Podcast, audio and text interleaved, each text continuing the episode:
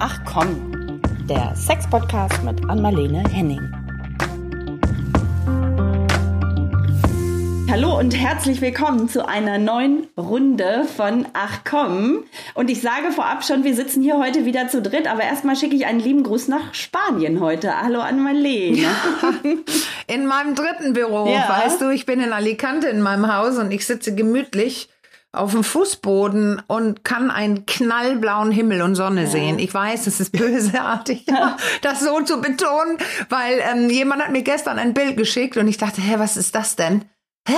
Die hat einfach die Kamera äh, aus dem Fenster gehalten und es war einfach ein, es war ein ganzes Bild voll mit so verschiedenen Grautönen, da war nichts anderes drauf, sondern nur so graue Farben. Oh Mann, oh. ja, das könnte ich heute auch bieten. Thorsten, dann holen wir dich doch gleich mal hier bei diesem schönen ja. Thema ins Boot.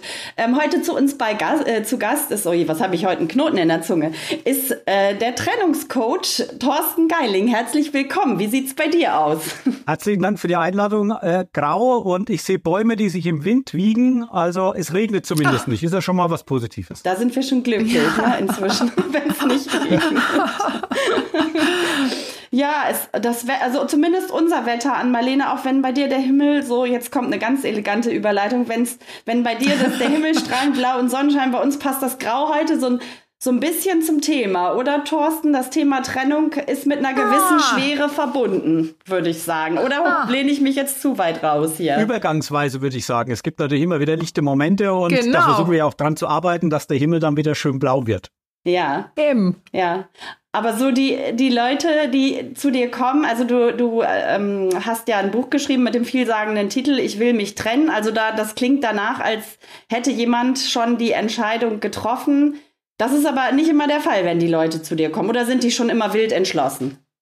Nein, die meisten haben natürlich so eine Tendenz und da gibt es auch mhm. einen Unterschied zwischen Männern und Frauen, wie ich finde. Ich habe jetzt nun mal natürlich nur einen Ausschnitt über die Klienten und Klientinnen, die ich habe. Aber ich habe immer so das Gefühl, die Frauen, wenn die zu mir kommen, sind schon klarer in ihrer Meinung. Die wissen eigentlich mhm. schon eher, wo es hingeht. Die brauchen auch nicht zwangsläufig ein Sprungbrett, also eine Freundin oder eine Affäre, sondern die sind einfach dann an dem Punkt angekommen, wo sie sagen, ich möchte so nicht mehr weiterleben möchte mich verändern und haben natürlich dann trotzdem noch einige Fragen, ob das der richtige Weg ist. Bei Männern ist es oftmals schon eher so ein Hin und Her, ja. Also mhm. die machen viel auch mit sich selbst aus, denen fehlt manchmal vielleicht auch die beste Freundin, wo man dann tiefergehender über Dinge sprechen kann. Und ähm, ich habe immer wieder dann auch Männer, die sich dann erstmal die Frage stellen, soll ich diesen Weg denn tatsächlich gehen? Soll ich den Weg gehen, weil ich gerade eine Freundin habe, ja, was ich immer nicht so gut finde, sondern ich finde erst die eine Baustelle beenden, bevor ich dann ähm, in eine neue wieder einsteige, weil das kann natürlich, und das gibt's auch immer wieder, dann sein, dass ich abspringe zur Freundin und die Freundin nach drei Wochen oder Monaten feststellt, äh, mit dem Typen will ich doch gar nicht zusammenleben, ja, und macht dann mit dem Schluss und dann steht er plötzlich alleine da. Und das oh. ist dann der Moment, wo sie sich dann öfters nochmal meldet und sagen, ja, was mache ich denn jetzt? Ich wollte doch nicht alleine sein, ich habe mir doch ein neues Leben mit der anderen vorgestellt. Und dann ist aber so die Frage, gehe ich zurück zur Frau, so als Trostpreis, ja, vielleicht nimmt sie mich ja mhm. wieder. Oh. Und ähm, mhm. da bin ich immer eher ein Fan davon, das davor zu überlegen, bevor ich dann in der Situation ja. plötzlich stehe. Ne? Das klingt, ja. Ich muss dir sagen, ich fand, empfand Genugtuung. Da ist eine Geschichte in deinem Buch, der Typ, der das so macht, ne? Und drei Wochen später oder eine Woche später trennt sich seine Affäre von ihm und er so, hä? Also wirklich, das erinnert mich aber dran, wenn du sagst, du findest das nicht so gut, dass sie das so machen mit da, weißt du, da, ja, weil dann lernst du nichts drauf. Da, dann, dann kommt, wenn du so eine Unreife hast, ähm, dann stehst du im gleichen bald. Also wenn du dich, äh, wenn das so eine Not, so ein Sprung, oh, ich kann mich ja ruhig jetzt trennen, ich habe ja schon eine neue. So habe ich, ich es übrigens sehr, sehr lange selber gemacht. Ich habe all meine Männer verlassen, ähm, sehr lange, bis ich äh, 40, 43, 44 war. Und dann habe ich mich das erste Mal aber getrennt, obwohl niemand Neues da war. Also da fühlte ich mich sehr angesprochen in deinem Buch, weil ich wusste, es geht so nicht mehr weiter. Und dann habe ich mich getrennt, liebend. Und das ist ein Punkt in deinem Buch, es trennen sich zwei. Genau, gehört immer zwei dazu. Auch die, die genau. geht quasi. Magst du dazu was sagen? Weil das ist ja, das ist ein Riesensprung jetzt, weil vorher gibt's ja die Entscheidung. Aber ich finde, das ist ein wichtiger Punkt ähm, es ist nicht eine Person glücklich und eine unglücklich.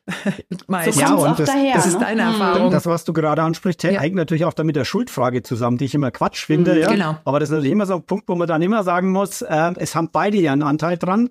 Und es haben beide sich verloren in dieser Beziehung. Ja, selbst wenn einer noch sagt, ich möchte mich aber nicht trennen, dann ist es ja oftmals so, dass die Beziehung trotzdem nicht mehr stimmt. Ja, ich bin zwar dann immer wieder erstaunt, für was dann, äh, zu was manche Leute bereit sind dann, damit der andere nicht geht. Ja, ähm, von äh, hol doch dann deine Affäre mit ins Bett bis hin zu, ähm, die Affäre kann ja auch dann, wenn ich nicht da bin, dann ruhig im Haus sein und kann sich dort aufhalten. Also es gibt die unterschiedlichsten ähm, Dinge, ja, die, die dann auch stattfinden. Und ähm, das muss man natürlich dann auch wieder dann sagen, wenn dann viele eben mit ihrer Schuldfrage kämpfen, auch gerade wenn dann Kinder da sind, das spielt natürlich auch mal nur eine Rolle, mhm. aber auch dazu sagen, es sind eben immer zwei verantwortlich in einer Beziehung. Es hat nie nur einer Schuld daran, dass die Ehe, die Beziehung gescheitert ist, sondern es sind immer zwei. Aber was du so schön gesagt hast, und das, da habe ich so gedacht, ja, das ist tatsächlich äh, oft so, obwohl ich habe mir da vorher nie, also ich habe ja auch Trennungen hinter mir, habe mir da aber nie so richtig Gedanken drüber gemacht. Aber so, es gibt immer sehr viel Mit, Mitgefühl für diejenigen, die verlassen worden sind und äh, genau das, was du ansprichst mit der Schuldfrage und äh, die, die, die verlassen, sind dann immer so die Bösen irgendwie, ne? Also die, genau, also Freude ist vielleicht zu viel gesagt. Ich glaube, da tut sich jetzt keiner auch so richtig leicht mit, aber da, da ist irgendwie so eine leichte Schieflage. Ja, weil das natürlich die gestärkte Position ist. Man muss natürlich auch sagen, ja. derjenige, der verlassen wird, der sitzt so ein bisschen auf der Zuschauerbank. Ja, der muss da mhm. zustimmen, ob er vielleicht will oder nicht. Und derjenige, der sagt, ich gehe, jetzt ist mir egal, was du jetzt dann davon hältst, ja, der ist natürlich in der stärkeren Position und deswegen schaut man auf den natürlich wahrscheinlich so ein bisschen mehr mit Verachtung, ja, ja. Ähm, weil der andere schwächer, schwächer wirkt, ob, obwohl er es vielleicht auch gar nicht ist. Ja, vielleicht hat er über Jahre die Beziehung dominiert und dann auch den anderen unterdrückt. Ja, das spielt natürlich auch eine Rolle. Also ja. dabei das, die Trennung, die ich eben meinte, noch liebend getrennt, der hatte mich in der Beziehung längst schon verlassen. Er hat einfach die Trennung nicht ausgesprochen und in seiner Biografie hat er das immer so gemacht. Er hat quasi woanders schon lustige Sachen erlebt und rumgeflirtet und getan und, und mich und auch in seinen anderen Beziehungen denn komplett diese andere, also die feste Beziehung ignoriert. Er war längst schon gegangen. Und da sprichst du ja ziemlich viel auch im Buch drüber, dass es solche Persönlichkeiten gibt, die das nicht schaffen, obwohl sie eigentlich schon weg sind, es auszusprechen. Und das ist ja diese Schuldfrage. Also das ist mit so hoher Schuld beladen, ich beende die Beziehung nicht, obwohl ich die schon beendet habe, mhm. innerlich. Deswegen musste ich ja gehen irgendwann. Und das war auch schwer das zu machen. Also die Kraft zu finden, obwohl ich ihn noch geliebt habe, mich zu trennen, weil er schon innerlich gegangen war. Puha. Ich will nur damit sagen, die Konstellationen sind, glaube ich, wirklich vielfältig in diesen Zweierpaketen, wo es um Trennung geht, oder? Muss ich auch sagen, also bei jeder Klientin, bei jedem Klienten, die sich melden, ja, ähm, ist es wieder anders. Ja, da, da sind Nuancen vielleicht manchmal noch anders, aber das wirkt sich dann komplett anders aus. Auch natürlich die innerliche Haltung dazu. Ja, ähm, wenn ich selber nicht weiß, wer ich bin, dann ist es natürlich schwierig dann zu sagen, ich möchte jetzt äh, aufbrechen und gehen. Und das ist auch so ein Punkt, wo ich manchmal dann auch erstmal sagen muss, stopp, wir reden nicht über den Partner, was der alles falsch ja. gemacht hat, sonst was. Wir reden über dich, ja. Und mhm. ähm, dann erstmal zu sagen, wer bist du denn eigentlich? Was möchtest du darstellen? In welche Richtung möchtest du dich künftig entwickeln? Und dann kannst du ja eigentlich erst sagen, wer zu dir passt oder auch nicht. Das sind manchmal ganz wichtige Punkte, wo da einen, am Anfang äh, viele dann sagen, brauche ich jetzt gar nicht, sondern ich will mich ja bloß trennen, ja. Wo immer das sagt, ne? mhm. ne? Nee, lass uns einfach mal erst da drauf schauen, damit wir wissen, wo du stehst im Leben. Das ist Trennungsbegleitung, ja. dass du erst ähm, die Person dahin bringst, wo sie sieht, wer bin ich, während ich mich trenne und warum, wie, wo, wie ist unser, wo steht unsere Beziehung, während ich mich trenne, dann hast du auch bessere Karten für die neue.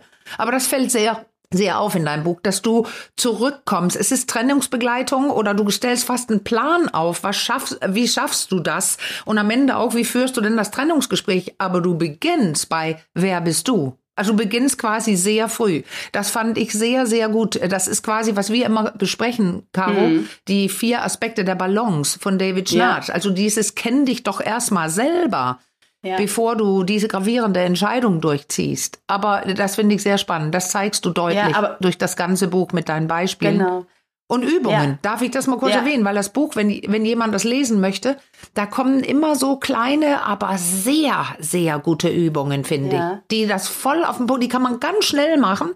Ähm, vielleicht muss man ein bisschen nachdenken, aber das sind kurze Sachen, wo man da am, danach steht und denkt, ach so, bin ich. Ah, Also eine super Begleitung, finde ich. Auch wenn man sich das, nicht trennen möchte, das fand können ich, die Übungen ja, toll sein, ja, oder? Das habe ich auch so empfunden, aber ähm, ich dachte so, man muss schon auch eine große Bereitschaft ähm, mitbringen, dann ähm, dorthin zu schauen, wo es auch ein bisschen, ich sag jetzt mal vorsichtig, unangenehm ist und wo es weh tut. Ne? Also mein Eindruck war, dass viele, die zu dir kommen, so einen riesen Wust an, an Gedanken und Gefühlen in ihrem Kopf haben und gar nicht mehr wissen, wo ist unten und oben. Also so ein bisschen auch, also da klingt immer, schwingt immer Verzweiflung irgendwie auch mit und Ratlosigkeit. Und du hast ja jetzt schon gesagt, Thorsten, dass du dann auch erstmal mit denen so ein bisschen sortierst, schaust, wo stehen sie überhaupt. Also wissen, wissen alle, die zu dir kommen, worauf sie sich, da haben sie eine Idee, worauf sie sich einlassen? Ich glaube nicht. weil es gibt ja schon auch, ich, ich frage deshalb, weil, weil es gibt ja unheimlich äh, große, nach wie vor, das erlebe ich ja in meinem Umfeld auch, so Berührungsängste, wenn es so um therapeutisches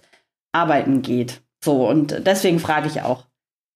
Ich versuche das natürlich schon möglichst so zu gestalten, dass ich die Leute dort abhole, wo sie stehen. Ja, aber ja. bei manchen ist es dann wirklich so, die dann ähm, verzweifelt sind, ähm, dass sie sich erstmal mit sich beschäftigen sollen, weil sie sich einfacher vorgestellt haben. Mhm. Irgendwie eine Stunde mhm. oder zwei ähm, Beratung gibt's auch immer wieder, dass das ausreicht. ja. ja. Ähm, wie gesagt, gerade bei Frauen, die da einfach mal klarer sind. Aber mhm. dann zu sagen, jetzt muss ich mich erstmal um mich kümmern, wo ich denn eigentlich bin und was ich eigentlich will, bevor ich mich dann drüber auslassen kann, äh, in welche Richtung geht's denn eigentlich dann? Ne? Also ja. da tun sich viele schon schwer, dann auch dann in die Ecken reinzugucken, äh, wo man eben dann vielleicht selbst ne, das ist ein Problem darstellt. Mhm. Ja, und interessant. Das finde ja. ich ähm, ähm, in deinem Buch auch äh, interessant. Du gehst ja auch gut und lange darauf ein, was die Leute mitbringen aus ihren Kindheiten. Mhm. Ihre Muster, das Gelernte. Du sagst auch immer, das sind ja zwei, äh, die da einen Anteil haben. Weil wenn eine, Entschuldige, jetzt fliegen wieder Ballons über den Bildschirm, ich weiß nicht warum. aber ich weiß jetzt wann. Es sind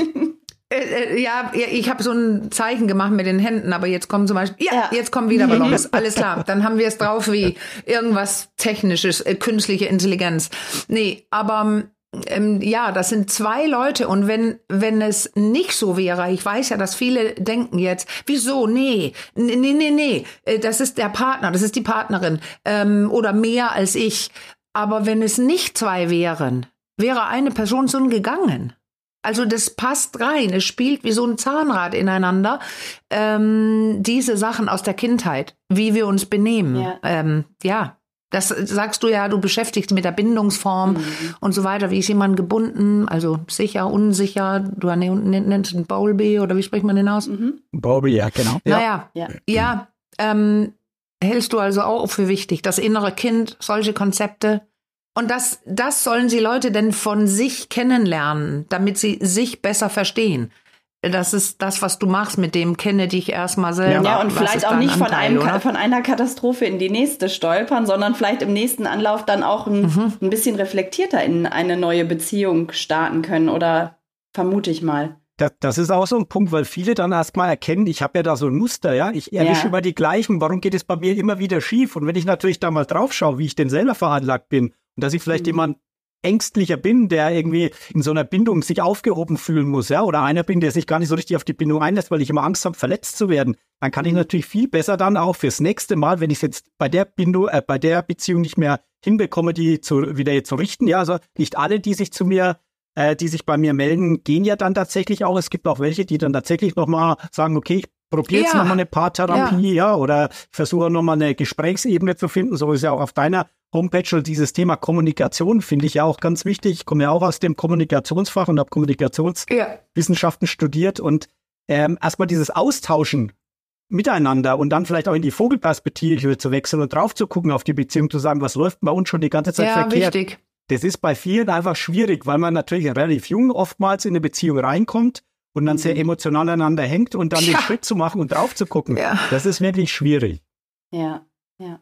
Ja. Und was ich ja. sehr spannend fand, da habe ich natürlich am Anfang aufgehorcht. Ich wollte ja hier nicht das Gender-Thema wieder aufmachen, aber das scheint ja doch so ein, ein Muster zu geben. Also weil wir jetzt gerade auch von von Bindungsmustern und so weiter sprachen, dass, oder eine Tendenz, dass Männer, wobei an Marlene ja von sich erzählte, sie hat es lange auch so gemacht, aber dass viele Männer, die zu dir kommen, dann schon quasi eine, eine, eine andere Option am Start haben, also eine neue Partnerin, Partner, je nachdem, wie man jetzt lebt. Und Frauen äh, da oft dann doch schon so ein bisschen bisschen sortierter sind und diesen Weg eher nicht wählen, sondern erst einen Fass schließen, bevor sie Neues, Neues aufmachen. Das ist also kein Klischee offenbar. Das deckt sich mit deinen Erlebnissen in der Praxis? Ja, also muss ich schon sagen, ich muss natürlich sagen, ich habe natürlich bloß einen Wimpernschlag an äh, Menschen, ja. die ich da betreue. Und vielleicht kommen auch gerade die, bei denen das so ist, aber ich habe schon so das Gefühl, dass Frauen sich viel mehr mit sich selbst beschäftigen und sich selbst miteinander, äh, mit sich ins, in, ins Gespräch gehen und dann eher wissen, wo sie stehen und dadurch vielleicht auch dieses Sprungbrett nicht brauchen. Ich habe zwar auch immer wieder Frauen, die auch irgendwie eine Affäre haben oder einen Freund oder sonst irgendwas, aber auch oft genug dann auch welche, die eben dann sagen, nee, ist gerade nichts aktuell. Ich habe aber auch gemerkt, irgendwie vielleicht durch irgendein Erlebnis, dass ich so nicht mehr weiterleben möchte und ich möchte diesen Schritt jetzt auch alleine gehen. Und bei Männern gibt's das auch, aber sehr viel weniger. Mhm. Ja, es gibt, äh, es gibt ja auch immer Ausnahmen. Wir können ja nicht, also ich weiß genau, was du meinst an Wimpernschlag. Du siehst nicht alle, aber es gibt natürlich immer noch die Auswirkungen davon, dass wir sogar unbewusst zwei kleine Kinder, junge Mädel, wenn wir nur die beiden nehmen, auch anders erziehen. Ja. Und wir erziehen einfach Frauen, also es ist eher die Sozialisierung, wir erziehen sie immer noch dazu. Denk mal drüber nach, denk mal an andere, beschäftige dich mit, mit dir selbst. Und der Junge soll mal, ja, einer kam durch, du machst einfach, wo ist dein Ziel, pesch durch. Da, da gibt es genug Studien, die zeigen, dass wir es immer noch tun. Unbewusst und sogar bewusst. Einige Väter haben mir gesagt, naja, ich weiß um dieses ganze Gender, aber wenn ich ihm das nicht beibringe, tough zu sein, dann wird er so ein Warmduscher und ein Weichei. Mhm und all sowas. Also da gibt es sogar Leute, die es wissen und trotzdem machen. Äh, deswegen, ich glaube, dass es den Unterschied gibt. Mein Eindruck in meiner Praxis ist auch, die meisten Frauen sind sehr viel reflektierter darin, die haben sich schwerst mit dem Thema beschäftigt und einige Männer. Mhm. Aber äh, bei den Frauen sind es wirklich fast alle. Da ist die Ausnahme die Frau, die sagt, ich mag mich mit sowas nicht beschäftigen. Ja. Und jetzt können wir dann, also das ist eine ganz andere Sache, aber vielleicht dann das Testosteron, also ich habe viel Testosteron, ich kann ein Ziel finden, hinrennen, ich kann aber auch über Dinge reflektieren. Also ich glaube, Leute sind sehr unterschiedlich aufgestellt. Und dann frage ich mich auch, wen ziehst du an äh, in deiner Praxis? Thorsten, weil das ist, du hast ja auch im Buch sagst du, die Leute sagen, muss ich in der Trennung sein, um zu dir zu kommen ja. oder muss ich mich trennen wollen und so. Ja. Magst du dazu was sagen? Ja, weil man, da mhm. kommen ja auch die Leute, bei mir kommen die, die wissen, jetzt wird's komplex, tiefgehend mhm. und und und, weil ich einfach nie sag, du kriegst fünf Ratschläge und dann kannst du wieder gehen. Ja. Die wissen, wer ich bin. Da kommen Leute, die zu mir passen. Welche passen mhm. zu dir? Also das, das ist unterschiedlich, muss ich schon sagen. Ich biete ja auch immer erst eben mhm. äh, dieses Eingangsgespräch, wo man sich ja immer so kurz kennenlernen kann, weil ich natürlich ähm, schon ähm, auch der Mann bin, ja, der das versucht zu strukturieren, wie man das eben äh, angehen kann, das Thema. Es gibt sicherlich auch Frauen in dem Bereich und ähm, ich aber habe ja noch zwei Damen bei Trendig ähm, mit dabei, die gehen da ganz anders vor, ja, die gehen vielleicht intuitiver da mit dem Thema dann auch um und bei mir sind es dann schon ähm, wahrscheinlich Leute, die auf der einen Seite analytisch drauf gucken, aber schon auch dann sagen, okay, ich komme da selbst emotional an das Thema nicht hin, ja. Ich finde meine Gefühle nicht und ich weiß eigentlich nicht, was ich so fühlen soll jetzt, ja. Und ähm, da auch so ein bisschen den Steigbügel zu geben, ähm, das ist auch so ein Thema, dieses Thema Gefühle, ja. Ja. Was du gerade gesagt hast, stimmt ja. ja. So eine Jungs sagt mir immer noch, äh, Indianer kennt keinen Schmerz und das, ja, das zeigt genau. man nicht, ja. Und das sind dann auch viele Männer, die ähm, innerlich so äh, Probleme haben, gerade zu diesen negativen Gefühlen, ähm, Kontakt aufzunehmen und zu sagen, wie geht's mir eigentlich? Nach außen hin sind die dann äh, Rechtsanwälte oder Ärzte oder oder auch ein Handwerker, der einen Betrieb hat oder sonst irgendwas, ja. Und äh, gerade denen dann auch ähm, dabei beizustehen und zu sagen, das ist völlig in Ordnung, wenn du jetzt so fühlst, dass du eben kein sexuelles Verlangen mehr hast oder dass du traurig bist in deiner Beziehung oder dass du Sehnsüchte nach anderen Frauen hast, das ist okay, ja. Das ist halt dann nur mal so und dann müssen wir jetzt mit umgehen. Und dann musst du dir die Frage stellen, Willst du trotzdem bei deiner Frau bleiben, die du vielleicht immer noch magst oder sowas? Mhm. Oder ist da zu Hause halt bloß noch irgendwie Chaos und äh, Schreierei und sowas? Du schaffst es aber trotzdem nicht, weil du ein Verantwortungsgefühl demjenigen gegenüber hast. Ja, also da ähm, dann auch zu sagen, okay, wer bin ich eigentlich und welchen Weg kann ich denn gehen? Und dieser Weg ist natürlich auch total unterschiedlich. Manche, ja. sage ich auch, die machen halt nochmal eine Paartherapie. Eigentlich sind sie weg, aber sie denken sich dann erstens, vielleicht sagt es der Paartherapeut, es macht alles keinen Sinn mehr, ja. Äh, da muss ich es nicht sagen. Oder ähm, hm. der Paartherapeut hilft so ein Stück weit und ähm, ich kann dann sagen, ich habe doch alles versucht. Also jetzt kann ich aber dann wirklich gehen, ja. Es hat ja. halt jetzt nicht ja, gereicht. Ja. Also da gibt's wirklich ganz unterschiedliche Typen. Hm. Also das ist, ich mich erinnert das jetzt dran, weil ich ja auch als Paartherapeutin arbeite. Ähm, was ich mit den Leuten mache, das ist Reifetraining oder ähm, Differenzierung, dass sie äh, sich besser kennen, anders miteinander reden und so weiter. Aber interessanterweise, da passiert sehr viel. Aber dann stockt es wieder. Und das, glaube ich, kennen viele Paartherapeuten und Therapeutinnen. Ähm, die lernen was, du sagst Kommunikation und, und, und. Dann aber zu Hause knallen die immer wieder aufeinander an bestimmten Dingen. Man kann es lernen. Ich mache es ja selber mit mir und meiner Beziehung und es bringt auch was. Aber das sind Grenzen gesetzt, sage ich jetzt frech, bis ich beginne mich damit zu beschäftigen, welche Muster sind es, die ihr beide mitbringt aus der Kindheit und wie greifen die ineinander. Genau darüber mache ich den Online-Kurs, Caro. Ja. Noch nicht, ihr braucht gar nicht suchen. Ja. Aber den entwickle ich gerade, weil ich behaupte, ich werde versuchen, ob die Leute damit arbeiten können, alleine zu Hause, das ausfindig zu machen. Es gibt ja Leute, die sich damit ja. beschäftigt haben, also Medizin, also wie heißt das, die Wissenschaft und diese berühmte Dänin, die wir immer wieder erwähnen, Caro, ja, ja, weißt du mit, ist es nicht zufällig, in wen du dich mhm, verliebst. Mhm. Also ist das auch dein Eindruck, Thorsten, die Leute diese Muster, ähm, die, die, die passen so genial zusammen, weil sonst wären die nicht beieinander geblieben und wären drin in dieser Verstrickung, die dann auch später zu dem Problem wird, wenn sie durch sind mit dem Verliebtsein. Ich kenne natürlich jetzt immer nur, nur eine Sichtweise, ja, aber klar, manchmal, mhm. manchmal ja. zieht sich das natürlich so wie im Kaugummi und dann sage ich, ist es vielleicht so und so. Und dann merkt man schon, dass auf der anderen Seite das natürlich sehr matcht. Und dann sind manchmal auch beide, ja, es matcht. Das beide voneinander mhm. abhängig, ja so dass die, dass ja, die auch beide voneinander nicht loskommen. Und es gibt dann wirklich welche, die daran auch verzweifeln, obwohl sie weg wollen, dass sie es eben nicht hinkriegen, weil sie eben so an dem genau. anderen kleben. Ne? Da, und da möchte ich bei dem Kleben, will ich mal jetzt nicht therapeutisch, sondern journalistisch reinfahren, weil das ist ja hochspannend. Was sind denn so die, die Gründe, Thorsten, die du so ausmachst bei dir in der Praxis, wenn die schon in so einem Trennungsprozess dann sind, die die Leute dann davon abhalten, ist wirklich klar, also das sagst du ja auch mal, es muss dann irgendwann klar und deutlich aus, nicht, nicht mit einem vielleicht und nicht mit einem mal schauen und wir können noch mal gucken, sondern klar ja. und deutlich. Was hält sie zurück, die Worte so klar und deutlich, ähm, ich will mich trennen, so wie es auf deinem Buch steht, ähm, auszusprechen?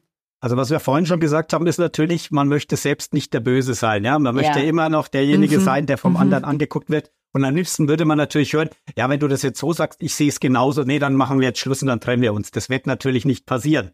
Und das Selten. muss man demjenigen dann natürlich auch sagen. ja. In der Situation, wenn du jetzt deinen Partner verlässt oder deine Partnerin, dann bist du der Böse und da musst du auch dazu stehen. Ja. ja. Und sonst kommst Und das ja. ist diese Schuldfrage genau. wieder, ob man das aushält, ja. ne? Die Schuldige mhm. zu sein. Ja.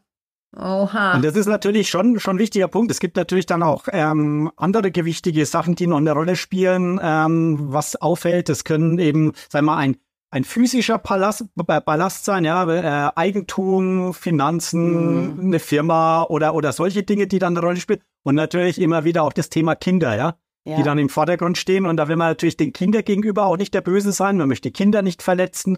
Man möchte irgendwie gucken, ähm, dass man es vielleicht sogar noch eine Zeit lang hinkriegt, bis die Kinder erwachsen sind, ja. Mhm, mhm. ähm, und da, da gibt es dann auch welche, die erst nach Jahren dann zu mir kommen und dann, dann auch sagen, ich habe es jetzt wirklich versucht, aber es geht nicht mehr, ja. Wir streiten uns ständig, das tut den Kindern nicht gut, das tut mir nicht gut, ich muss da jetzt irgendwie raus, ja. Und ja. ähm, das ist dann schon so ein Punkt, wo ich dann sage, es gibt sowieso keinen guten Moment, um eine mhm. Beziehung zu beenden. Habe ich auch immer wieder, dass man dann sagt, so, wann möchtest du denn das Gespräch führen? Naja gut, jetzt kommt Ostern, dann hat die Schwiegermutter ja. Geburtstag, dann hat die Tochter Abschlussprüfung, dann äh, haben wir den Sommerurlaub schon gebucht, ja, und dann geht es ja rum. Ich, dann sage ich auch immer, ja, ich ähm, dränge dich nicht dazu, du musst dich nicht trennen. Aber wenn mhm. du darauf wartest, dass du eine gute Gelegenheit kriegst, die kommt nicht. Die musst nee, du dir selbst schaffen, nicht. ja? Ja. ja. Ja. Wie, wie sieht denn, also die, die musste man sich selbst schaffen, das klingt spannend. Also wie sähe denn ein guter Rahmen, also auch wenn es die gute Gelegenheit nicht gibt, das, das habe ich verstanden, aber wie sähe denn ein guter Rahmen für so ein Gespräch, wenn dann die Entscheidung gefallen ist, wie sähe der denn aus? Ja gut, auch da kommt es wieder sehr drauf an. Ja. Es gibt, gibt ähm, welche, die tun sich zum Beispiel leichter, wenn sie einen Spaziergang machen, ja, und mhm. dann auf dem Spaziergang mhm. das dem anderen sagen, weil dann haben sie die Möglichkeit auch immer wieder nach vorne zu gucken, müssen nicht dem Partner ständig genau. ins Gesicht ja. gucken. Es ja. gibt andere, die ähm, möchten das zu Hause haben, damit sie dann auch aus dem Raum gehen können und dann irgendwie verschwinden können, ja, mhm. ist auch eine Möglichkeit. Bei der Öffentlichkeit warne ich dann davor, weil man einfach nicht einschätzen kann, wie der Partner mhm. reagiert. Ja? ja. Das ist dann, wenn, ja. wenn Gewalt im Spiel ist, dann ähm, sage ich aber auch ganz klar, dann äh, hätte ich ganz gerne, dass man auch davor schon mal mit Frauenhaus oder mit Telefonseelsorge oder irgend so jemanden spricht, wie die mhm. das empfehlen, weil man kann es einfach nicht einschätzen, wie dann so eine Situation ist. Oder dann auch zu sagen zu der besten Freundin oder zum besten Freund, pass auf, ich führe heute dieses Gespräch, rufe ich mal in einer Stunde an oder stehe in zwei Stunden vor der Tür, dass ich dann auch sagen kann, ich gehe jetzt, wir reden morgen weiter, ja. Dass mhm. du auch dann wirklich so eine äh, so eine Möglichkeit hast, da rauszukommen, weil es einfach wirklich nicht abzusehen ist, wie vielleicht der andere reagiert. Ja. Und das ist dann auch so ein Punkt, den ich immer wieder ab, ähm, mhm. schreibe ich auch in dem einen Buch, wo dann, äh, der hat, hatte schon eine Freundin und hatte schon eine Wohnung mit der. Und hat gesagt, ich mache jetzt mit meiner Frau Schluss. Und ähm, dann sagt die Frau, anstatt zusammenzubrechen, wie er gedacht hat, sagt sie dann, ach so, du willst dich jetzt trennen, ah, finde ich nicht so gut, aber lass uns doch nach einer Möglichkeit gucken, wie wir das vielleicht trotzdem irgendwie hinkriegen. Ja, ich sehe, das läuft in letzter Zeit nicht gut. Äh, gib mir noch eine Chance irgendwie. Und dann war er so froh, dass die nicht in Tränen aufgelöst ist, dass mhm. er da aus der Situation gut rauskommt, dass er ihr dann gesagt hat, ja, okay, komm, dann sprechen wir nochmal drüber. Und dann habe ich ihn dann am Tag danach, als er sich bei mir gemeldet hat, äh, gefragt, so, wie geht's jetzt weiter? Ja, jetzt warte ich erst nochmal so ähm, vier, fünf, sechs Wochen und ähm, dann schaue ich mal, wie ich dann weitermache. Und sage, was sagt deine Freundin? Ja, die läuft total amok. Weil die ja. hat natürlich erwartet, dass er das Ganze jetzt beendet. Das sind so diese dann, Halbgaren, ne? Diese ja, halbgaren Trennung. Ja, und ja. er denkt natürlich dann, dass er jetzt erst ein bisschen Ruhe hat, aber wenn ich mal in der Situation bin, ich vergleiche das immer so wie in der Todeszone bei Mount Everest, ja. Wenn ich mhm. so kurz vom Gipfel bin, dann äh, kann ich mich da oben nicht mehr erholen. Ich muss mich dann entscheiden, gehe ich hoch und zieh's durch oder gehe ja. steige ich wieder ab und lasse es, ja? ja. Aber da oben ja. zu bleiben und zu denken, ich kann mich da erholen und das ist dann erstmal okay, das funktioniert nicht. Ja. ja. Also genau. ich finde dieses, wenn ich mich so an meine, äh, jetzt mal ein bisschen aus dem Nähkästchen geplaudert, an meine eigenen Trennung, also ich habe ja auch eine Scheidung, auch mit Trennung mit Kindern hinter mir, ich finde, das ist aber auch so ein, dieser Moment an sich, ja, wo man das dann so ganz klar macht und wirklich so innerlich auch spürt, jetzt treffe ich diese Entscheidung. Das ist nicht halbgar, sondern das ist total klar und das sagst du ja auch, das ist fast so ein, also ich erinnere das als so ein Gefühl von fast Ohnmacht. Also das war, gefühlt fühlte sich das zu groß an, eigentlich, um es, um es äh, so irgendwie aushalten zu können. Also ich glaube, du hast da irgendwie dieses Beispiel mit dem Fünf-Meter-Turm und dann ist man okay. so einen Moment im freien Fall und irgendwann dann, dann, dann prallt man auf oder äh, taucht ein so ins kalte Wasser, so, dann kommt so dieser Bewusstseins, äh, dieser Moment des Bewusstwerdens. Also das, das ist schon auch ein Riesending. Und du sprichst ja auch, das Wort Trauma fällt ja in dem Zusammenhang auch immer wieder. Das kann schon auch traumatisch ist schon auch ein Riesending, ne? Ist, ist es auf jeden Fall. Ich meine, ja. das war bisher das Leben und da hängt, hängt so viel dran, selbst ja. wenn keine Kinder da sind, ja. Und da dann irgendwie zu sagen, ich ziehe das jetzt durch und gehe dann ähm, weiter, das ist schwierig, ja. Und da ja. hat jeder mit zu kämpfen. Ja. Und ähm, gerade bei dem Beispiel jetzt mit dem 5-Meter-Turm, da sage ich dann auch irgendwie erstens, du musst nicht springen, aber wenn du springst, dann schau vielleicht mal unten, ob Wasser im Becken ist, ja. Also auch ja. davor ja. schon mal dich umzugucken, wo springe ich denn rein? Und da spielt für mich dann auch dieses Thema. Ähm, ich mache zwar so eine Erstberatung, was das Thema Scheidungsfolgen angeht, ja, mit. Unterhalt mhm. und und äh, Sorg äh, für die Kinder und sonst irgendwas. Aber äh, wichtig ist das Gespräch auch mal mit dem Rechtsanwalt, um zu gucken, was kommt da auf mich zu, ne? An Kosten und an sonstigen Dingen. Da gibt's immer wieder dann Leute, die dann sagen, ach, ich verdiene so einen Haufen Geld, das ist es mir alles nicht wert. Ja, ja, ich ja. möchte mich jetzt bloß in Frieden trennen und möchte ein neues Leben anfangen. Und wenn die dann zum Anwalt gehen und wieder kommen, dann sage ich, boah, ist ja ein halber Bankrott, den ich da hinlege und äh, so, das ist so teuer, ja, wo man dann sagen muss, okay, willst du vielleicht dann doch nicht gehen, ja? Ähm, dann zucken manche zwar ja, schon. Ja, solche sitzen ja öfter bei mir in der Praxis, die, also auch Frauen gerade, die sagen, ich war schon beim Anwalt. Mhm.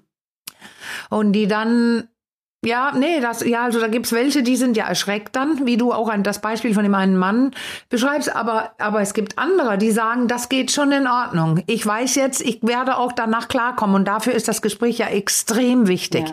Ja. Da ist nämlich Wasser dann im Bassin, ja, wenn du ja, springst. Ja, genau. Und und ich meine jetzt nicht nur, der Mann muss alles zahlen und, und, und, die hat ja auch selber einen Job, aber die, die rechnet denn, die Kinder sind, wo sind die denn bei mir, mm. bei irgendwo, also dann weiß man, ich kann mir das erlauben zu springen. Da, da gehe ich nicht unter, einfach aus ähm, Sorge und Frust, dass ich keinen Käse mehr kaufen ich kann. Ich muss jetzt hier wieder Nichts an unser mehr. Sprüchlein denken, an Marlene, was wir schon so oft gebracht haben, Thorsten. Das ist immer Wissen, Wissen ist Macht. Also ich glaube, ja. ich merke gerade so, also wenn man gut vorbereitet ist, all das klar ist und nicht mehr ganz so viele Fragezeichen, äh, im Kopf, dann ist das vielleicht auch nicht schon nicht mehr ganz so. Also es ist immer noch ein Riesending, aber vielleicht wird es dann ein bisschen kleiner, oder? Gute ja, Vorbereitung? Ja, das, ja, das, ja? Ist, das, das ist auf jeden Fall so, weil es dann greifbarer wird. Ja. Und dann, dann kann ich mir dann auch überlegen, ja. ähm, wenn ich umziehe, wo kann ich denn hinziehen? Ja, äh, ziehe vielleicht irgendwie zu den Eltern nochmal zurück oder zu einer Freundin erstmal mhm. oder in eine WG. Da gibt's die unterschiedlichsten Möglichkeiten, wie ich das auch mache. Ich hatte vor einiger Zeit auch eine Frau,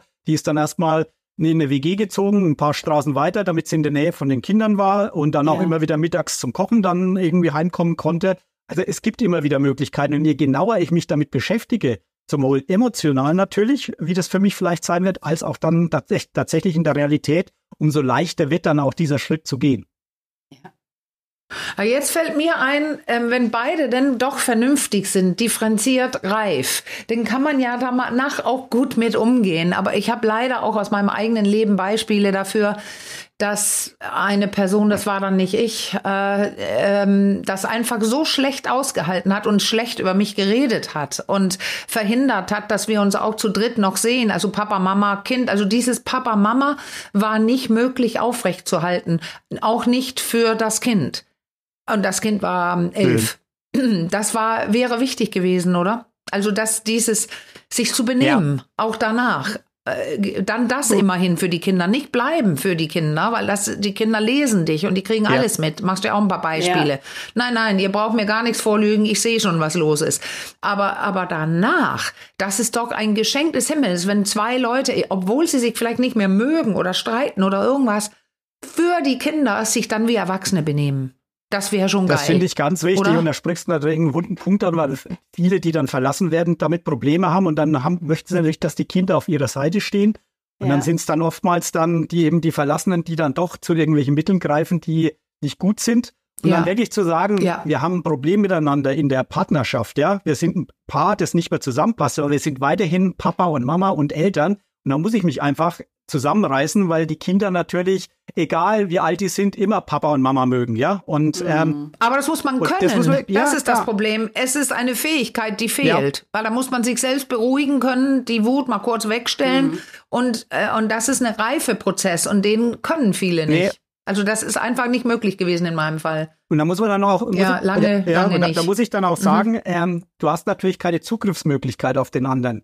Wie der andere sich verhält, ja. das kann man dann schade finden und sauer sein und sonst was, ja. aber man sollte sich nicht auf die gleiche Bahn dann begeben und dann vor den Kindern nee, das genau gleich Willen. machen, ja? ja? Sondern dann wirklich, ja. auch wenn die Kinder sich erstmal zurückziehen, weil dann der andere es halt geschafft hat, dass er da, dass er da sind, habe ich auch so ein Beispiel drin, wo sie sich im Trennungsgespräch darauf geeinigt haben, die sprechen gemeinsam mit den Kindern und bringen es ihnen gemeinsam bei. Mhm, und dann mhm. sind die beiden dann oh. in den Raum reingegangen und das erste, was die oh, Mutter ja. dann gesagt hat, euer Vater, ich sag's jetzt oh, mal nicht so, wie es im Buch steht, ja, macht mit einer anderen nee. rum, ja.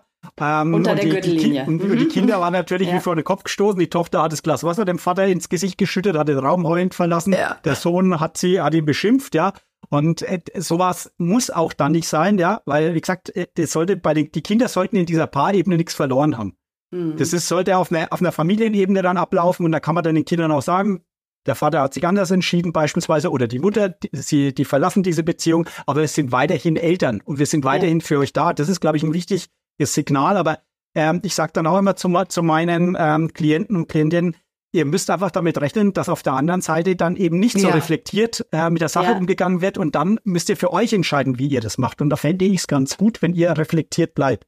Ja, ah, ja. Nee, das ist ja wirklich dann nochmal die besondere Herausforderung, finde ich. Deswegen hatte ich anfangs auch gesagt, das Thema Trennung mit Kindern, weil das, äh, da, da man ist da nicht so richtig getrennt irgendwie, ne? Weil man eben ja. auf dieser Elternebene äh, äh, weiter irgendwie zumindest den Anspruch hat oder haben vielleicht auch haben sollte, da weiterhin gut zusammen zu funktionieren. Also nicht so wie bei einer Trennung ohne Kinder, wo dann irgendwann jeder sagt, okay, ich gehe jetzt hier meines mhm. Weges. Und das ja. ist ja irgendwie auch ein Riesenthema. Das fand ich auch sehr spannend in deinem Buch, Thorsten. Jeder ist ja erstmal für sich selbst verantwortlich. Ne? Man kann das, das Gegenüber nicht beeinflussen. Jeder möchte für sich das Bestmögliche so aus seinem Leben äh, rausholen.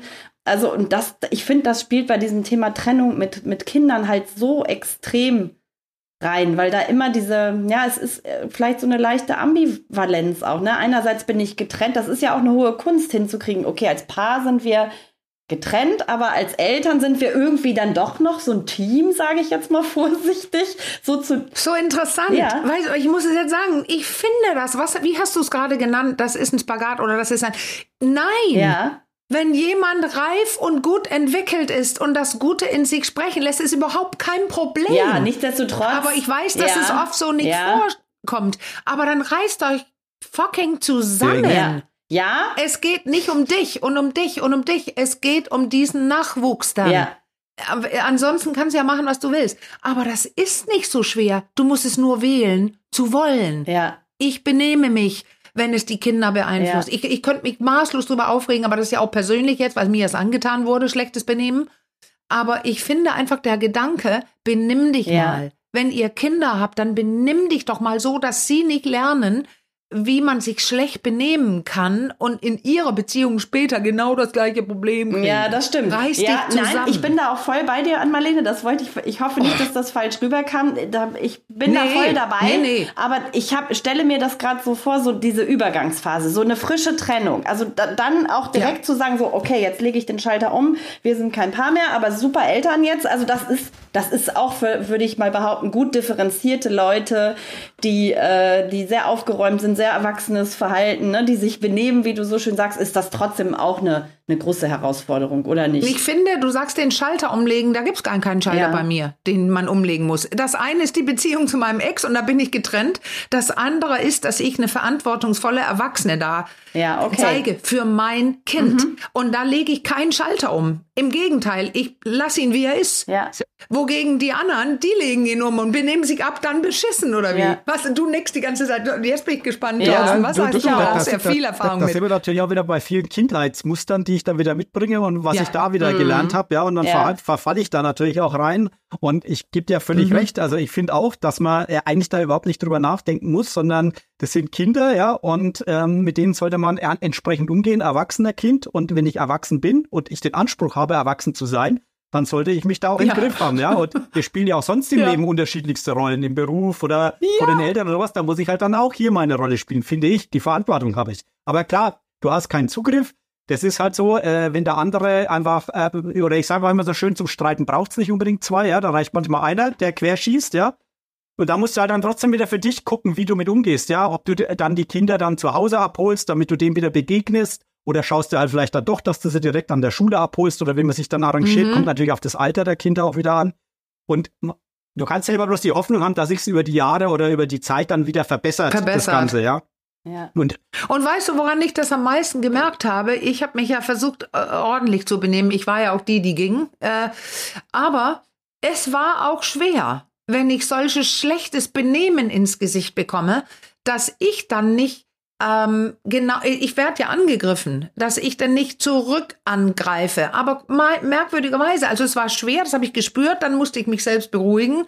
Pass auf, antworte in einem, aber ich habe immer wieder so ein bisschen, das ist ungerecht. Hm. Es ist wirklich hm. ungerecht. Und das war schwer auszuhalten. Und deswegen ähm, war das manchmal an der Grenze auch, wie ich sagte. Da, da habe ich aber den Schalter so gelassen. Hm. Also ich, ich konnte das steuern. Ich war dann äh, ruhig und habe dann eher dann nicht geantwortet. Also ich bin nicht in den Krieg gegangen, weil ich das nicht richtig fand. Ich sah immer diesen kleinen Jungen mit den großen braunen Augen da stehen und traurig sein. Ja. Das, das, da, da, da war es nicht so schwer für mich, ähm, aber ich habe es gespürt. Also da gebe ich dir recht, ja, Caro. Das ich habe es gespürt. Ja. Ich würde am ja. liebsten ihm eine reinhauen mit der gleichen Münze zurück. Also was ist das für ein Schrott, was darüber kommt? Das, aber was kann man jetzt sagen? Im Nachhinein ist ja ewig lange her ja, dass ich davon was, ich habe daraus was gelernt. Ich, für mich als Mensch, habe mich daran weiterentwickelt, dadurch, dass ich das lernen konnte, mich nicht auf jeden Angriff mit dem Angriff zu antworten. Ja. Das war toll für mich. Ich habe quasi, ich bin äh, reifer als damals. Mhm. Da, ich hab, konnte es schön trainieren daran. Aber es will vielleicht nicht jeder trainieren oder merkt ja, es noch nicht also, mal, oder? Äh, Thorsten, Frage an dich. Ähm, begleitest du solche Prozesse dann auch noch oder begleitest du nur bis zur Entscheidung der Trennung? Also bis, bis wohin bist du an Bord sozusagen in dem Prozess? also oftmals bin ich auch noch eine ganze Zeit lang hinterher noch ein Stück mhm. weit mit, mit eingebunden, weil natürlich auch so die Fragen dann sind, wie schaffe ich es, mein Leben jetzt dann neu aufzustellen oder auch dann so dieses Thema Kinder, wie gehe ich damit um? Es gibt auch welche, die melden sich dann nach einem halben, dreiviertel Jahr nochmal zu einer Einzelfrage, ja, und nehmen dann nochmal eine Stunde oder sowas. Äh, Wenn es dann auch um die Auflösung ähm, des Eigentums geht oder sowas, ja, wie, wie gestalte ich das? Ja, äh, beharre ich jetzt drauf, dass ich diesen Wohnzimmertisch haben will oder gebe ich den halt vielleicht her, damit um was anderes zu gewinnen, ja. Und, und ja. Na, das ist auch immer so ein bisschen so Taktik und Strategie, wie gehe ich mit diesen Punkten um. Und das Thema Kinder ist oftmals dann auch, äh, auch immer wieder ein Thema, wo sich dann Leute noch melden und sagen, du, ich habe da nochmal Gesprächsbedarf. Ich will mich vielleicht auch bloß mal ausweinen oder sonst irgendwas. Weil ähm, du, du bist natürlich dann auch hier wieder der Böse, ja, obwohl du vielleicht auch nur das Beste für dich und äh, wolltest und auch für die Beziehung, weil die nicht mehr gela äh, gelaufen ist. Und dann stimmt. Und die Kinder. Ja, ja, und die Kinder ja. stehen da plötzlich auf der anderen Seite und sagen dann auch, du bist schuld, du hast kaputt mm. gemacht, weil sie es halt von der Mutter oder vom Vater übernehmen. Und du bist dann derjenige, der mit klarkommen muss. Und das ist oftmals auch nicht so einfach, wenn sich dann die Kinder zurückziehen, obwohl du das ja gar nicht möchtest, sondern du möchtest ja für die da sein und möchtest auch weiterhin ein guter Vater oder eine Mutter sein. Und damit klarzukommen, zurückgewiesen zu werden, keinen Zugriff zu haben und dann dir sagen zu müssen, es ist aber jetzt im Moment besser, ja, weil du ja die Kinder nicht irgendwie damit reinziehen willst in diese ganzen ja. Streitigkeiten. Da haben schon einige mit zu knapsen. Aber weißt du was, du beschreibst auch, und das finde ich, das habe ich gespürt, selbst bei der Trennung, wo ich mich nicht trennen wollte, ich habe noch geliebt, also äh, und habe es aber trotzdem gemacht. Ähm, dieser Schmerz wird aber meist dann begleitet, das spüre ich und du schreibst es im Buch, von einem unglaublich, ich kann wieder atmen. Mhm.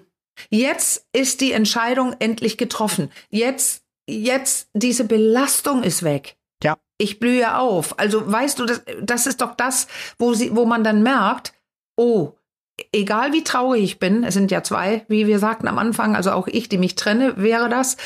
Aber die, man kann zwei Gefühle gleichzeitig haben. Ich war sehr traurig, und so ein bisschen Angst, oh, wie soll das alles enden und werden? Aber ich hatte ein unglaubliches, also unglaubliches Gefühl der Erleichterung. Endlich stecke ich nicht mehr da drin, in dieser, was wir sagen müssen, Caro, das war eine toxische Beziehung. Ja, stimmt, hatten wir ja auch das Thema. Also, hier, das, ja. das gibt, das Klingt bei dir auch ja. an, Thorsten, im Buch, dieses Thema toxische, das, ja. Mhm.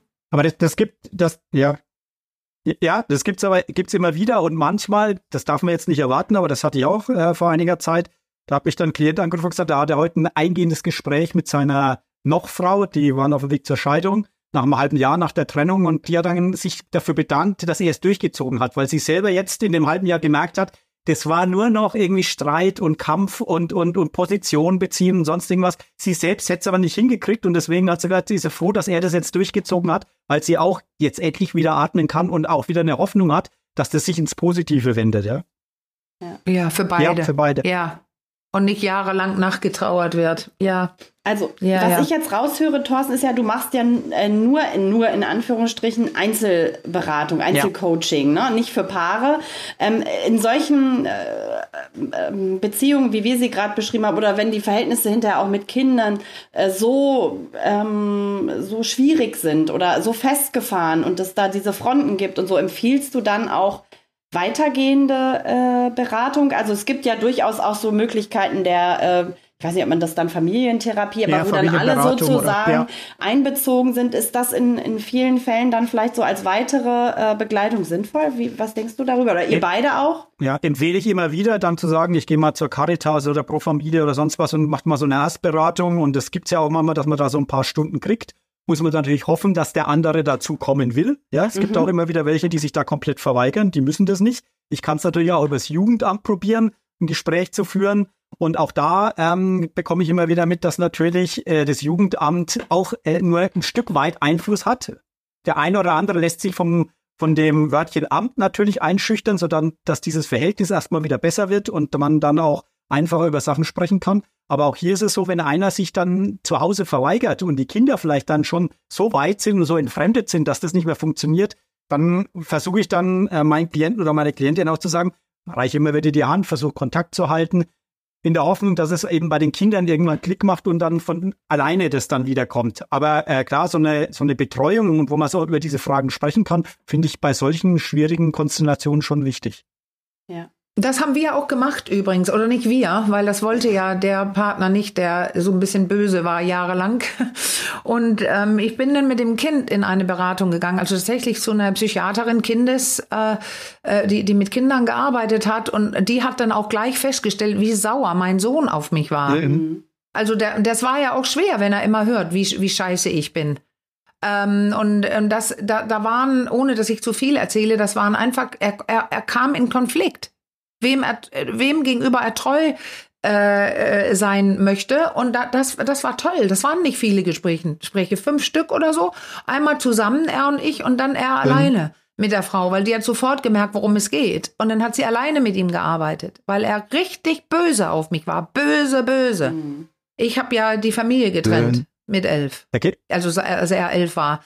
Und äh, das war eine große Hilfe. Weil sonst auch für mich, ähm, da war ich ja auch schon äh, Therapeutin, aber trotzdem stellt man sich ja selber oder ich stellte mich selber auch in Frage. Bin ich jetzt, ist es doch nicht richtig? Was tue ich hier der Familie an und das alles? Und das war eine be gute Bestätigung für mich zu hören, nein, der ist wirklich ungerecht zu ihnen. Er ist sauer auf sie. Er, er, hat es auch direkt zu, nee, sie hat das auch direkt zu meinem Sohn gesagt.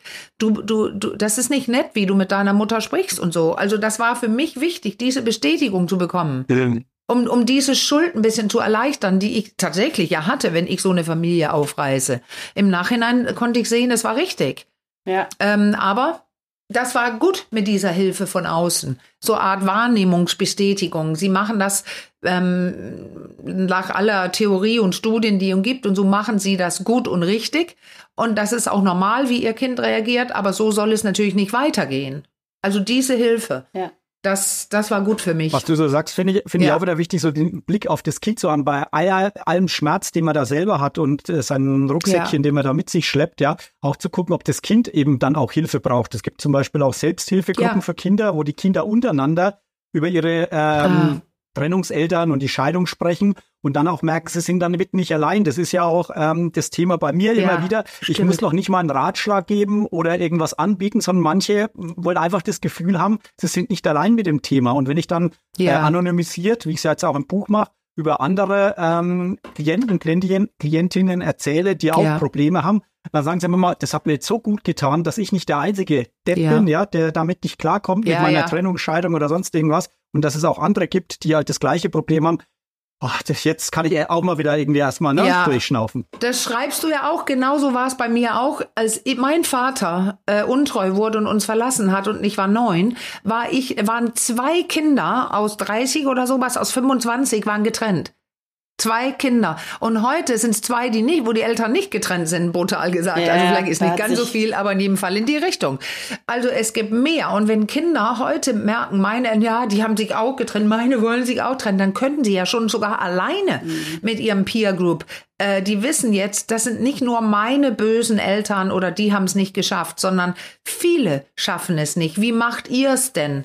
Und so weiter. Wohnst du bei Papa oder Mama mm, und so wie diese ganzen aus. Konstellationen, ja. die neu sind, äh, neu, extrem selten waren damals bei mir, 64 geboren, ist heute anders. Ja. Das ist gang und gäbe. Das nicht, dass es gut ist, aber wie du sagst, unsere Wahrnehmung muss bestätigt werden. Dieses, wie fühle ich mich? Und ich muss merken, okay, das ist okay, wie ich mich fühle. So fühlen sich viele andere. Und ich kann mit denen sprechen. Also Hilfe holen. Ähm, das, es wird nie gut, was wir heute besprechen. Also das, dass jemand geht, und die Entscheidung trifft, dass da gibt's immer Dinge, die äh, die besprochen werden können, die zu weh tun, die schwierig sind zu regeln. Da gibt's kaum ein Win-Win. Ja.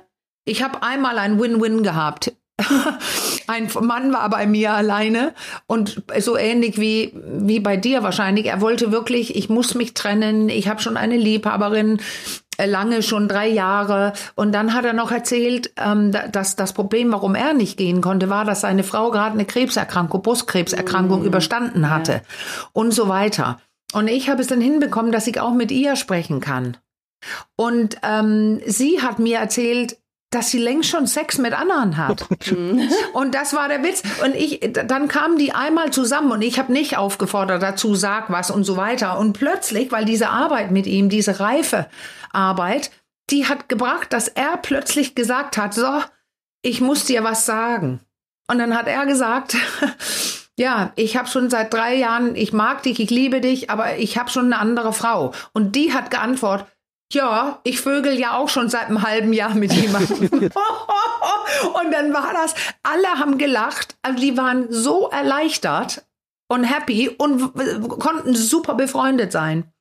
Die waren quasi emotional längst schon weg, ja. beide. Und haben es nicht gewusst, ne? Und jetzt wurde es nur aus, haben es nicht gewusst, haben es ausgesprochen. Die Trennung, die, die, die ganzen traurigen Gefühle, die waren längst schon gewesen. Ja. Die haben gelitten seit Jahren und hier war es nur einmal ausgesprochen und beide sind grinsend Kaffee trinken gegangen danach und alle so viel Spaß, grüß deine Freundin und so weiter. Schrille Nummer. Das wäre ja wünschenswert, aber, das, aber jetzt komme ich mit meinem, was ich fragen wollte, nicht ganz so passig um die Ecke, aber das ist ja, ist ja leider nicht die Regel. Jetzt kommt hier der Miesmacher so und ähm, also ich finde, ich merke wieder, wenn wir so drüber sprechen, also mein, meine Trennung liegt ja nun auch schon viele Jahre zurück und ist gut verarbeitet. Trotzdem merke ich wieder, was das so ein für ein riesen Ding ist und man kriegt wieder so eine Ahnung, wie schwer so diese Entscheidung trotzdem ähm, ist und die, diese auch zu treffen irgendwie und dann auch endgültig zu treffen. Also ich, das, das merke ich schon gerade bei mir wieder sehr, was das für ein Riesending war und äh, ich klopfe mir jetzt nochmal auf die Schulter, dass ich es trotzdem geschafft habe. ähm, was ähm, was ähm, macht es denn so wichtig, dass man dann doch irgendwann diesen Satz ausspricht? Also äh, nicht ewig in Strukturen verharrt, äh, die einem dann vielleicht doch nicht so gut tun oder nur so halb halb gut sind oder so man sich da so zuliebe der Kinder durchwurschtelt. Warum ist es so wichtig, dass dann irgendwann die Entscheidung getroffen wird? Weil, weil das natürlich zehrt und ich finde nichts Schlimmeres, ähm, wie wenn man in so einer Wartehaltung ist, weil man sich nicht traut und die Jahre ziehen vorbei, ja. Und äh, irgendwann stellt man fest, äh, ich bin 70, ja, und hätte ich das mal gemacht, das ist das Schlimmste, was es eigentlich geben kann. Und dann nicht äh, zu sagen, okay, ich merke, es geht nicht mehr, ich will nicht mehr, es wird schwer, das durchzuziehen, aber ich mache das jetzt einfach, weil ich in der Hoffnung, dass was Besseres kommt. Ich weiß es natürlich nicht, dass, ob was Besseres kommt. Und für viele ist es ja auch so ein, so ein Problem, dass sie dann einfach sagen, ich habe Angst davor, was jetzt auf mhm. mich wartet, ja. Mhm. Ähm, das ist zwar nicht schön in der Beziehung, in die ich lebe, die, aber ich weiß zumindest, wie sie abläuft, ja, in dieser Schlechtigkeit, sage ich jetzt mal. Und da deinen Mut dann aufzubringen und zu sagen, aber das ist doch, ihr, euch gegenseitig irgendwie dieses Leben zu versauen, äh, dem anderen gefällt es ja wahrscheinlich ja. auch nicht. Ihr tut euch doch beide keinen Gefallen. Nimm mal, äh, nimm den Mut auf und versucht es durchzuziehen. Und ich bin ja. kein großer Fan von Trennung auf Probe, weil das äh, funktioniert meistens mm. nicht. Oh mein. Und das ist ja auch wieder so ein Punkt, ja, ähm, was ist dann in der Probezeit erlaubt? Darf ich da jetzt dann wild in der Gegend drum machen, mhm. ja? Oder heißt das nur, mhm. wir sind nicht mehr zusammen, aber sonst muss alles bleiben? Das ist, das ist irgendwie Quatsch. Und dann einfach zu sagen, wir trennen uns jetzt und wenn wir uns wieder finden, dann ist es okay. Wenn wir uns nicht mehr finden und jeder geht seinen eigenen Weg, ist es auch okay. Und vielleicht ist es auch so, dass der eine noch möchte, der andere möchte nicht, aber auch dann hat man zumindest äh, offen die Karten auf den Tisch gelegt und dann kann es besser werden, ja. Ja. Weil das Trennung auf Probe, das ist, läuft doch meist auch darauf hinaus, dass bis einer jemanden findet. Ja, klar. Und dann kommt die richtige Trennung. Äh, genau. Also eben meine kurze Antwort auf die Frage, Caro, was, warum ist es so wichtig? Kann ich nur sagen, nach meinen beiden einschneidenden Erlebnissen mit meiner Hirn-OP mit 32 und meiner Covid-Erkrankung mit äh, 58, das Leben ist endlich. Ja. Wie viel Zeit will ich denn noch verschwenden? Dieses Jahr werde ich 60. Das ist die große mhm. Frage. Werde ich 70, werde ich 80? So viel gibt's dann nicht. Ja. Und da möchte ich es gerne gut mhm. haben. Ja.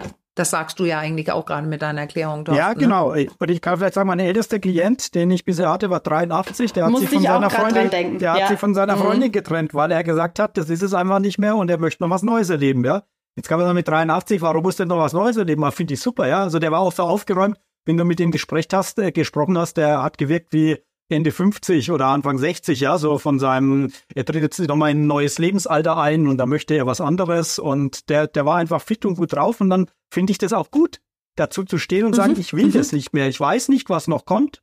Und na, es gibt auch immer wieder Männer, die dann auch sagen, ah, jetzt bin ich irgendwie äh, Mitte 60 und äh, bei meiner Frau weiß ich wenigstens, dass die mich pflegt. Wer weiß, ob das mit der Freundin ah. genauso wird. Also ja, da wird dann, ja, was ja, ich auch okay finde, wenn man dann so berechnet ist, ja. Aber, aber ja. da muss man halt zu ja. stehen. Und was du vorhin auch gesagt hast. Manchmal ist es aber schlimmer als alleine ja. sein. Manchmal ist dieses, was du beschreibst im Buch und was ich kannte, kenne, so toxisch, so schlecht. Also wie du sagst, wir, wir tun uns nur schlecht.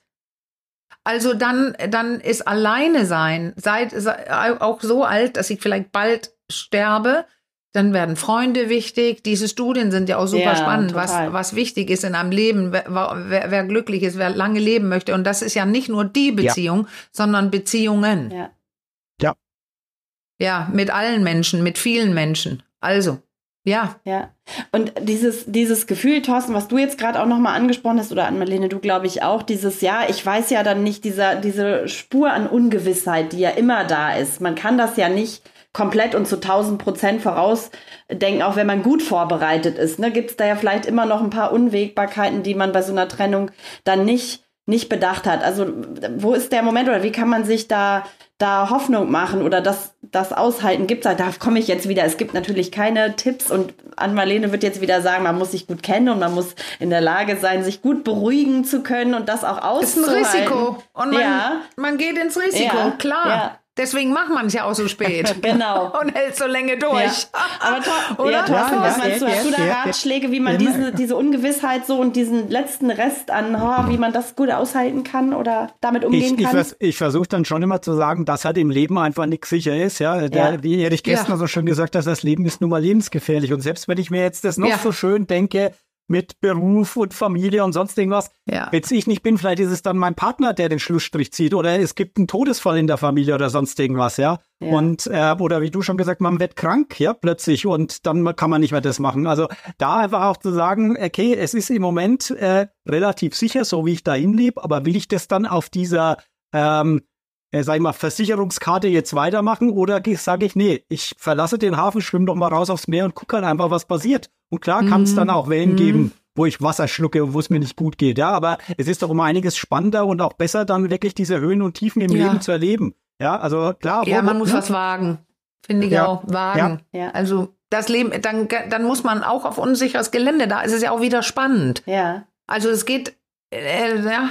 Für uns, für so, für so abenteuerlustige Menschen wie uns an Marlene vielleicht schon, aber ich dachte gerade, es ist bestimmt eine riesen, ähm, auch da wieder Thema Erziehung und wie bin ich gebunden, eine Riesensache. Also ich glaube schon, es gibt Menschen oder Typen, denen das sehr viel leichter fällt, diesen Schlussstrich zu ziehen als, als andere. Also was sind so, so gute Eigenschaften, die man oder Frau haben kann, also außer sehr erwachsen und differenziert zu sein, äh, die einem so eine Trennung vielleicht dann irgendwie leichter machen. Also in Anführungsstrichen leichter, weil leicht ist es nie, ja. das haben wir jetzt ja verstanden. Also ich denke, dass schon wichtig ist, auch ähm, zu akzeptieren, dass ich mhm. mich vielleicht verändert habe, dass sich die Beziehung verändert hat mhm. und dann auch diese Schuldgefühle zu akzeptieren. Wenn man geht, mhm. dann darf man sich auch schon mal schuldig fühlen. Ich, ich finde zwar, dass es überflüssig ist, ja, ähm, genauso wie ja, die ja. Frage, ob es jetzt richtig oder falsch ist. Richtig oder falsch gibt's im Leben zu dem Zeitpunkt nicht. Im Rückblick vielleicht, ja, kann ich mal sagen, das hat sich als richtig herausgestellt. Aber im jetzigen Moment werde ich ja keine Entscheidung treffen, die falsch ist, bewusst, ja. Sondern ich versuche immer eine Entscheidung zu treffen, die für mich passt. Also zu sagen, ähm, ich gehe mit meinen Schuldgefühlen um. Ich versuche auch, ähm, ich darf auch traurig sein. Das ist zum Beispiel auch ein Punkt, wo man dann immer mhm. sagt, ich mhm. gehe ja, da darf ich jetzt nicht traurig sein. Nein, ich darf traurig sein, auch wenn ich diese Beziehung jetzt mhm. beende, mhm. ja. Und ähm, ran an die Gefühle. Ja, ran, ja. Genau, das ist der, der Punkt, ran an die Gefühle und dann auch zu sagen, irgendwie, es gibt ja auch, es gab in der Beziehung viele schöne Momente, die muss ich nicht vergessen, ja. Da Sigmund Freund hat irgendwann mal gesagt, sich zu erinnern ist der beste Weg, um zu vergessen, ja. Mhm. Ähm, ich, ich, oder es gibt auch diese, ähm, ich glaube, eine Norwegerin ist Sissel Kram, die ein Buch geschrieben hat, auch über dieses Thema, wo er sagt, man sollte so eine Art Grabpflege betreiben. Also mhm. man sollte seine Beziehung wie ein Grab behandeln und sollte dann auch hingehen, Blumen draufstellen und sagen, das war nicht alles schlecht, und er ist gut damit, nee, ne? Genau. Und ähm, ja, dann auch und auch zu sagen, okay, der, das ist jetzt beendet. Ähm, es ist immer noch ein Teil meines Lebens, aber ich gehe jetzt eben woanders mhm. hin. Ich muss das andere aber jetzt nicht ähm, schlecht machen oder sonst was, sondern das darf sein, ja. Mhm. Und man muss natürlich auch zurechtkommen mit dem anderen. Wenn der Partner, den man verlassen hat, dann auf diesem Grab rumtrampelt und ähm, dann irgendwelche Sachen erzählt, ja. auch dann mhm. muss ich mit klarkommen. Ne? ja. Ja. Und es ist nicht, spannend. Und es, es, ist, es ist natürlich schon einfacher, wenn ich ja. dann relativ äh, schnell einen Neustart hinbekomme. bei manchen gibt es dann relativ schnell, dass sich viel entwickelt und Neues dann auf einen einprasselt. Es gibt auch welche, die da erstmal lange dran zehren und lange dann ähm, mhm. mit dem Thema umgehen müssen, weil sie einfach dann aus diesem Tief nicht rauskommen. Das wollte ich gerade sagen. Dieses ja. ewige, das beschreibst du ja auch, das kommt immer wieder in deinem Buch, dieses, diese, die nach einer Trennung so in diesem Opferstatus sagt man das so, Opferstatus, so ja. verharren. Gibt es so Leute, die da auch nicht, nicht wieder rauskommen? Gibt es das? Es gibt's, ja, es gibt es natürlich, sage ich jetzt auch oft bei den Verlassenen, ja, dass ja. die so in dieser Opferrolle dann äh, drin sind, weil viele andere dann sagen, ach du Arme oder ach du Armer. Mhm. Äh, dein Frau oder dein Mann, ähm, wie konnten die nur und dass sie dich da haben sitzen lassen. Und das ist natürlich schon was, wo man dann sich so ein Stück weit aufgehoben fühlt. Ja. Auf der anderen Seite gibt es es natürlich auch, wenn man dann sagt, ich bin zwar jetzt gegangen, ich komme mit der Situation jetzt aber nicht klar, weil hm, oftmals ist ja so, man verlässt nicht nur den Partner, sondern man verliert einen Teil der Familie. Man verliert ja. einen Teil der Freunde. Ja, man mhm. zieht vielleicht da um, weil man dann auch die Nachbarschaft da noch nicht mehr hat. Und darüber sich natürlich auch Gedanken zu machen, dass sich nicht nur der Partner im Leben vielleicht ändert, ja. sondern vieles drumherum. Das ist schon auch wieder ganz gut zu wissen, ne? Und äh, dich mhm. darauf einzulassen, es kann ja auch spannend sein, umzuziehen und wieder was Neues kennenzulernen, ne? Ja, ja. Mhm. Absolut. Oh, Aber das ist was Grundlegendes, glaube ich, was mhm. du da auch gefragt hast, Caro. Wer die Tendenz hat, sich als Opfer zu sehen und damit, ich weiß dass ich kämpfe mit einigen Klienten immer mit dem Ausdruck, ja. gut, mir wird was mm, angetan. Ja. Guck mal, was mir angetan ja. wurde das ist so eine Sache, wenn ich damit fahre durch mein ganzes Leben, mhm. dann kann ich immer was finden. Ja. Dann kann ich äh, im Supermarkt, die haben das Schwarzbrot nicht, was ich wollte. Guck mal, dann wird man sauer. Nie kann ich das Brot bekommen, was ich wollte. Ja. Also das ist so eine Art halb voll oder halb leer mhm. das Glas. Also und solche Leute, die das so sehen und das brauchen wegen ihrer Konstellation aus der Kindheit, so habe ich es mit der Welt. Ja. Ähm, die werden vielleicht irgendwann über die größte Trauer rauskommen, aber das immer als, als diese Geschichte, obwohl sie nicht so traurig sind wie am Anfang, als es passierte ist, äh, die Trennung, immer sagen, guck mal, was für ein Arsch, was mir angetan ja. wurde. Also immer das Böse drin sehen, sogar wenn es denen auch mittlerweile super ja. geht. Ah, ist das dann, das also ist ja das wie so eine Dauerblockade dann, oder? Also das stelle ich ja. mir schwierig vor, dann auch wieder in Beziehung äh, zu kommen, wenn man. Ja, aber da nimmst du das Gleiche mit. Ja. Da bist du auch okay. das Opfer. Du nimmst es, du nimmst es mit, die neue Beziehung. Guck mal, was er mir jetzt wieder antut. Okay. Das ist genau oh. wie mein Alter. Mhm. Ähm, so und so. Also das ist so eine Art Kuchenstück, was man immer mitträgt. Mhm. Denn es sei denn, man lernt aus dieser Trennung, dass man eine Wahl hat. Ja. Ich muss nicht immer das Opfer sein. Ich kann wählen. schwer bekömmlicher ich kann Kuchen auch wählen. Dann. ja, ja, sehr. Also da fällt mir gerade noch äh, eine, eine Klientin ein. Ich versuche immer so ein Bild mit denen irgendwie zu entwerfen, wo sie gerade in ihrem Leben stehen und die hat gesagt, sie, ihr Leben ist wie eine Autofahrt. Ah. Und ähm, dann habe ich auch gefragt, so, ähm, wie, wie war das jetzt in deiner Beziehung? Wir saßen da am Steuer und hat sie gesagt, ganz klar, mein Mann, mein, mein Mann hat den Ton vorgegeben, ich saß nebendran und wir haben das gemacht, was er wollte. Und ähm, über die Jahre sind dann natürlich die Kinder hinten mit eingestiegen, die sind dann irgendwann wieder ausgestiegen. Irgendwann hatte sie einen Freund, dann war der Freund mit dem Auto, ja, und ähm, der Mann wusste dann auch von dem und so.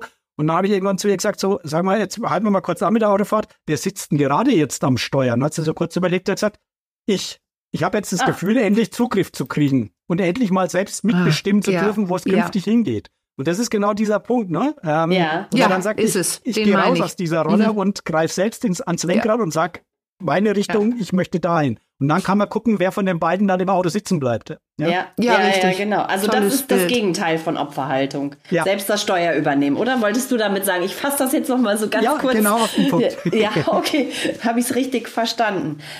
Ja, bruh, das ist ein, äh, ein Riesenthema, merke ich schon wieder an Marlene. Ja, das merke ich auch. Ja. Und ich habe das auch, wie du vorhin gesagt hast, Caro, als ich über diese Beziehung bei mir gesprochen habe, da merke ich auch die Traurigkeit. Ihr könnt, konntet das vielleicht in den Augen sehen und so. Ich finde es immer noch nicht witzig oder toll, was ich damals gemacht habe, aber ähm, 100 Prozent klar war es richtig. Ja. Es, ich kann dem noch nachtrauern, schade, sonst hätte ich jetzt so eine Familie, ich würde den so lange kennen und und und. Aber es ging nicht, es war nicht gut. Ja. Und ähm, er ist mit jemand anderem lange schon und die tun sich einfach besser. Ja. Als wir beide einander. Ja, ja. Aber ich merke das, es ist traurig, weil das war meine Familie. Meine erste wurde ja auch getrennt, wie ich angedeutet habe. Mein Vater war untreu.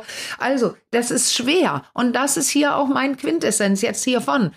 Es, das sind schwere Gefühle, schwere mhm. Entscheidungen, aber manchmal müssen sie, glaube ich, sein, wenn du überleben willst und sogar einige Krankheiten vermeiden willst, da gibt es ja genug ja, Beispiele ja. und Studien dazu, wenn du nur negativ lebst und traurig mit den Neurotransmittern und und und äh, große Zusammenhänge zum Beispiel zum Herzinfarkt und zu Krebs mm. und so weiter. Also glücklich zu sein ist schon mal besser. Ja. Es kann lebensnotwendig sein, dass du diese unangenehme äh, ähm, Entscheidung der Trennung vielleicht machst.